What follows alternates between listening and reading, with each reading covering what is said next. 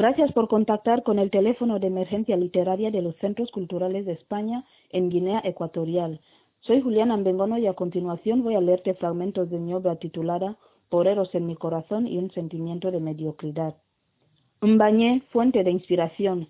Además de que el río es el pozo negro, en tiempos de lluvia se llega al hoyo con el barro hasta la coronilla. La miseria humana es de risa. La vida en Ñumbilicartier es diez veces más decente. Mbañé es una película guineana niños que nunca llevan zapatos, amas de casa sin derecho a protesta.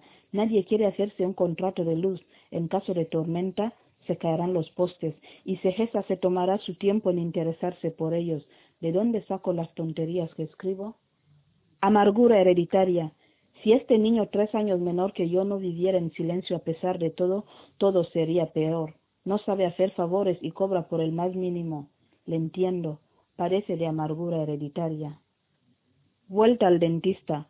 Si todos los médicos fuesen como mis dentistas que me hacen lo que quiera sin quejas ni propuestas, ¿cómo sería la vida?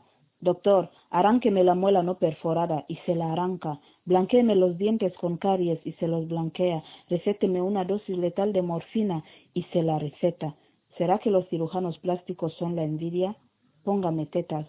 Se las pone y todos felices. Heridas abiertas.